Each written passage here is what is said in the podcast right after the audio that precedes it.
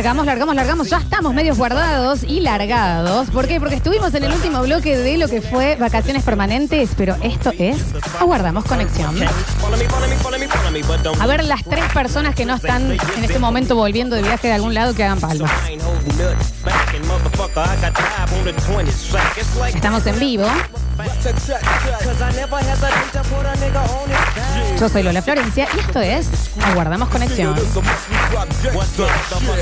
Control, puesta en el aire y musicalización. El señor Pablo Pururu Sánchez, más conocido con la persona que más despido con boca puede tomar en el mundo. El aguante, por favor. La juventud. Qué juventud se nota ahí, ¿no? En nuestras redes sociales, a la lejanía, el señor Julian Igna puteándose con los colectivos y su eh, frecuencia de feriado. Hay que comprobarlo. Al lado nuestro, el señor Alex Ortiz en nuestro Twitch, en nuestros videos y en nuestras redes sociales también. Y luego de lo que fueron seis asados consecutivos, el señor Javier Enrique Go Go Pez. Bienvenido. Ya me di por presentado en el programa anterior, Sí, claro. básicamente, pero sí, es verdad que esta, esta semana le metí fuerte al ácido úrico. Va a complicar, se va a complicar porque lo que fue un asado de mediodía con compañeros de trabajo se terminó transformando en un asado de la noche con compañeros de la radio y el domingo en un casamiento que el menú era asado. Sí, sí, sí. Y bueno, ya que habíamos metido tanta carne, ayer fuimos a comer algo de carne para Sí, claro, sí, un asadito ahí. Eh, Javier, escúchame una cosa. Eh, con ganas de hablar de fútbol, muy futbolero. Muchísimas ganas de hablar de fútbol. Un fin de semana para los cordobeses con un pequeño sabor amargo que fue la derrota de Talleres. Pero bueno, eh, dos victorias de tres encuentros es un montón. Y Frenay, quiero saber cuánta gente hay del otro lado, 153, 506, 360, para debatir sobre los partidos del fin de semana con el señor Javier Pérez, que va a ir uno a uno. Necesito que me hagas una bajada de línea de cómo viste los equipos. Perfecto. ¿Qué es lo que te parece? que- ya, ven, eh, Ale, si podés sacar la foto de mi abuelo, por favor, la, la vamos a, a retirar por otro lado. Pero antes quiero saber, prueba de vida, ¿quién está del otro lado en el 153, 506, 360? Porque eh, fin de semana muy largo. Muy largo, sigue siendo fin de semana. Hay gente que está comiéndose un asadito. Recordemos que mañana empiezan las clases, o sea que hoy es la despedida de las vacaciones. Eh, Lindo por- para manejar mañana. Anduve por. Sí, sí, sí. Olvídense. Olvídense, como dice, va a ser un. Es un desastre. Vuelven las complicaciones en los accesos de circunvalación, vuelven los líos en la rotonda, los choques despacito. Los padres en tres filas porque no vaya a ser que el nene tenga que caminar más de dos metros para... Lo quieren dejar al lado del banco al nene. Yo reniego siempre con esa cosa que tenemos que es el alma de pueblo, que les digo yo, que si vos vas al colegio de tu hijo, ¿por qué tenés que estacionar en la manzana? Vale. Déjalo dos cuadras, que va a ser más fácil de estacionar, y vas a llegar más rápido caminando esas dos cuadras. De paso vas de la mano de tu hijo, charlando, viendo una mamá por ahí, ¿quién te dice? viendo a una buena mamá. También, ¿por qué no? 153, 506, 360 dicen acá, soy varón, pero poco fútbol hoy porque en realidad soy muy minita dentro. Pero hay chicas que quieren hablar de esto igual, ¿eh? perfecto. A ver, a ver, a ver, a ver, a ver, para, quiero ver. ¿Están del otro lado? ¿Están con ganas de charlar un ratito de esto? A ver. Vos querés que con este bloque que va a hacer de Java, todo bien con el Java, pero vos querés que tu abuelo reviva y nos cague matando a todos. Porque incluso va a matar a los oyentes. Sí, a los que participen seguramente sí. Sí, Una sí, sí, especie sí. de Walking Dead. Pero a mí me gustaría, a ver, a- Java fue el que estuvo más atento a las transmisiones. Por supuesto, después se quedarán con sucesos deportivos. Pero ¿por qué en este programa guardamos conexión? No podemos tener una editorial. Claro, una Por- pequeña horita del hincha. Javier, un confeso hincha de Belgrano, Sí, sí, ¿no? yo Por también. supuesto. Sí, pero bastante neutro a la hora de opinar de fútbol, ¿no? Poneme eh, una cortinita acorde. que vamos a- Ahí va. Qué bien, no, qué bien Bururú. Escucha. Esta cortina, ¿por qué? Porque pueden empezar a comentar con Java Pez cómo han visto a sus equipos, no sin antes bancarse la editorial de señor Javier Enrique. Por eso ahora vamos Jugaron los tres equipos de Córdoba, ¿no? Belgrano, el, el Va- domingo Belgrano por la primero, noche. vamos, Sí, bien. Vamos a ir en orden. Eh, Belgrano el domingo por la noche en un partido con muy poco juego. Belgrano que metió un par de cambios porque terminó metiendo en el, en el once titular a Borda Garay en lugar de Miño, que Miño terminó siendo después el héroe de la jornada metiendo un gol en los últimos minutos del partido. Un Belgrano que salió con todo, con un Alberdi lleno. Muy lindo esto que hace, esto es un apartado para la hinchada, esto que hace la hinchada de Belgrano que es una colecta previa. Para el ingreso. No tiene nada que ver el club. Toda la fiesta esta se banca en un par de CBUs que andan dando vueltas por ahí. La gente transfiere lo, Se que, vio hermoso. lo que puede transferir. Y en el minuto 68, un, un- un número muy icónico para Belgrano, empieza toda esta fiesta. Igual hay que reconocerle a las tres hinchadas cordobesas, ya sea la de Belgrano, ya sea la de Instituto, ya sea la de Talleres. Ayer en el Racing te falta, mi amor. Estábamos Juniors. hablando de estos tres que listo, jugaron. Listo, vamos ¿no? con los tres, listo. De estos tres que jugaron. Ayer cuando, en un partido muy raro, el de Talleres... No, pero pará, estamos en Belgrano, estamos en Belgrano, estamos en yo Belgrano. estaba reconociendo la hinchada, ¿no? Sí, eso ni hablar. Punto alto de Belgrano. Belgrano, un equipo sin juego. El punto alto para mí es Farré, que supo ver que había que meter cambios. Mete cambios básicamente con los, con los, con los mismos. No llamen al mensajero. Llaman el radio, mensajero por favor. 460-1010 si quieren hablar. nos cortan todo. Eh, si quieren hablar al 460-1010 o nota de voz al 3513-506-360 como siempre. ¿Qué es, lo que, ¿Qué es lo que se vio de Belgrano? Farré para mí el, punti- el punto más alto que vio que tenía que hacer los cambios, hizo y puso prácticamente el equipo de la primera y la segunda fecha, acomodó un poquito las líneas, recordemos que hubo un central que no pudo jugar, que fue Rébola, que no jugó por problemas personales, pero bueno, en toda la línea Belgrano, parejito, un equipo 5 6 puntos. ¿Dónde está la Eso, diferencia? esa era mi otra pregunta, del 1 al 10. Sí, Belgrano un equipo 5-6 puntos. en el- salió con todo en el primer tiempo, después se quedó sin ideas.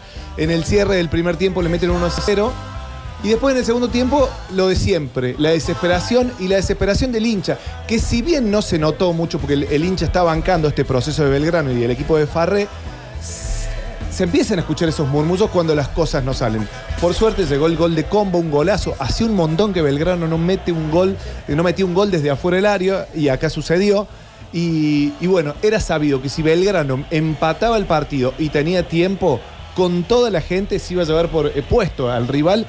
Y eh, me parece que a Estudiantes de Casero le quedó muy chico el escenario. Tenemos a alguien que quiere charlar con vos sobre el partido Sí, de por Belgrano. favor, a ver. Después vamos a llamarle gente de talleres, no se preocupe. Con todo gusto. Eh, avísame Pururu, porque ahí estoy escuchando las líneas abiertas. Esto va a pasar, pre- perdón, abuelo.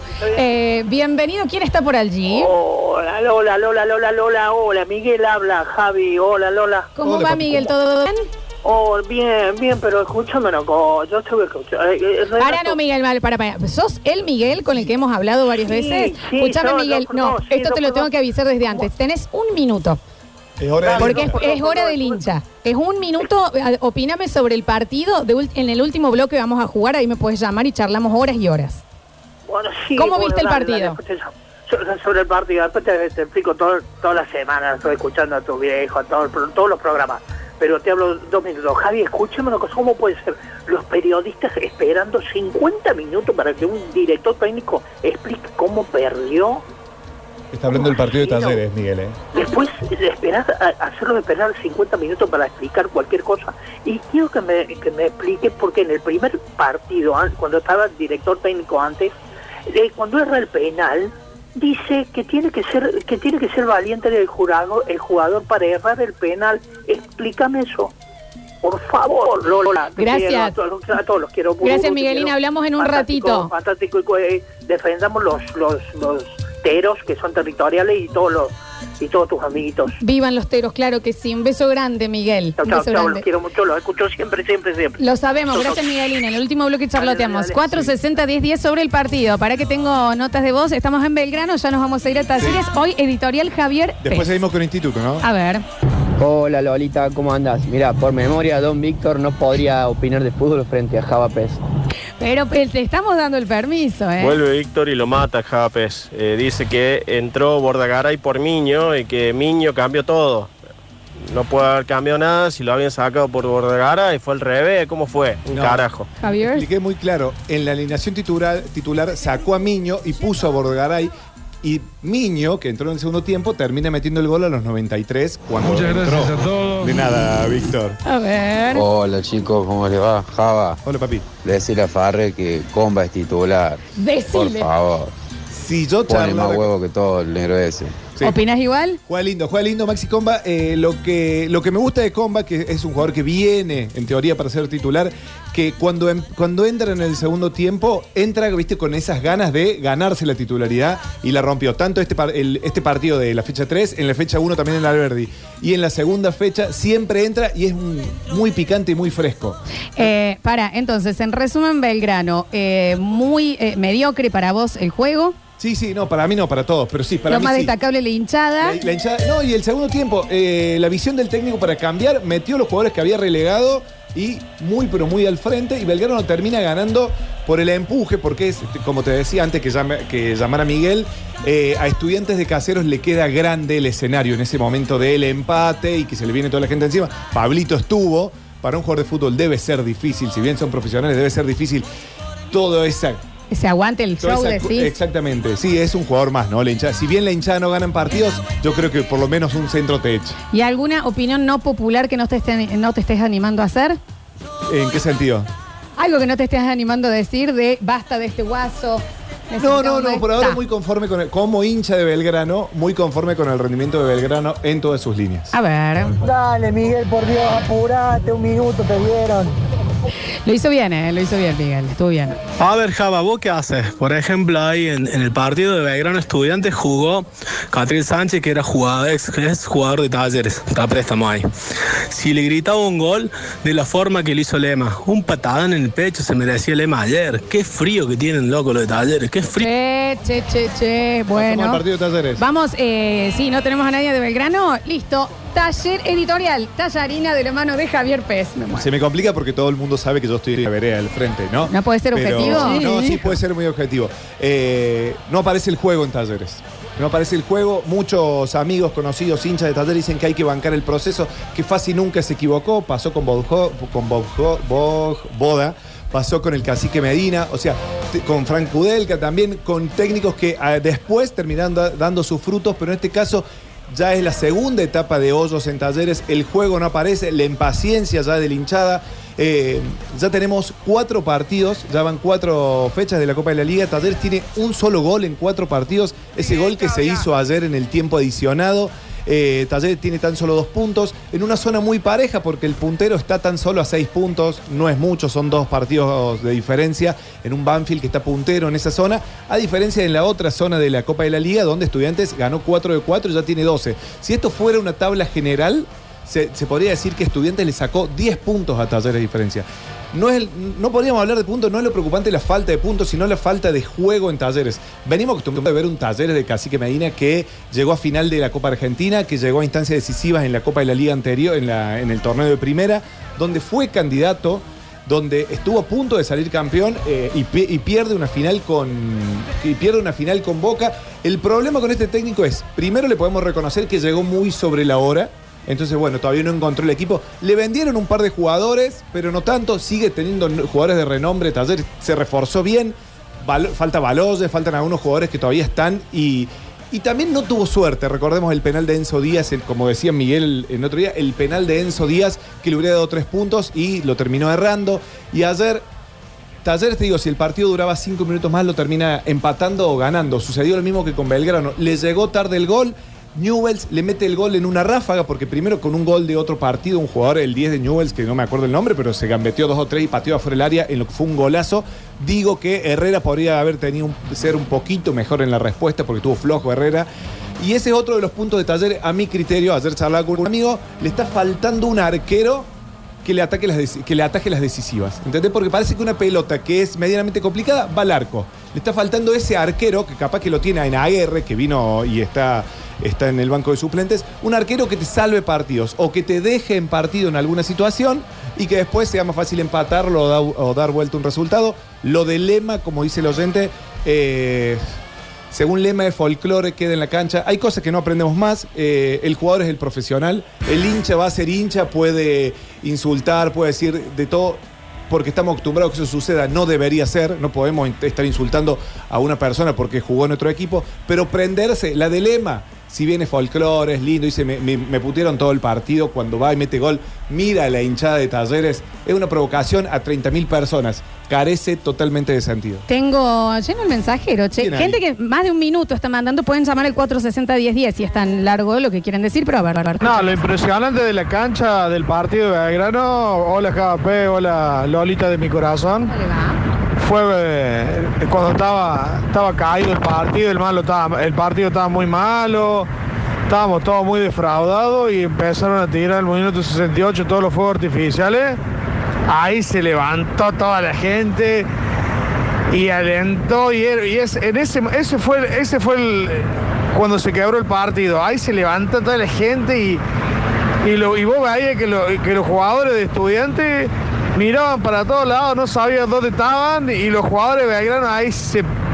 Es como que le metieron ahí las pilas y, Puede ser, sí, lo que hablábamos, Sí, lo que hablamos sí. del minuto 68. Y bueno, eh, si bien de lo que decíamos, que no cambia, o sea, no es que una hinchada termina eh, ganando un partido, pero sí contagia a los jugadores. Imagínate, no es lo mismo jugar en un estadio vacío que con 32 mil personas cantando y alentándote. Y si, no, si eso no te mueve un poquito el alma, Tallarines, a ver, Javita, Lola, ¿cómo están? ¿cómo va? Tino de Zambi. Bueno, yo quiero decir, soy hincha de talleres.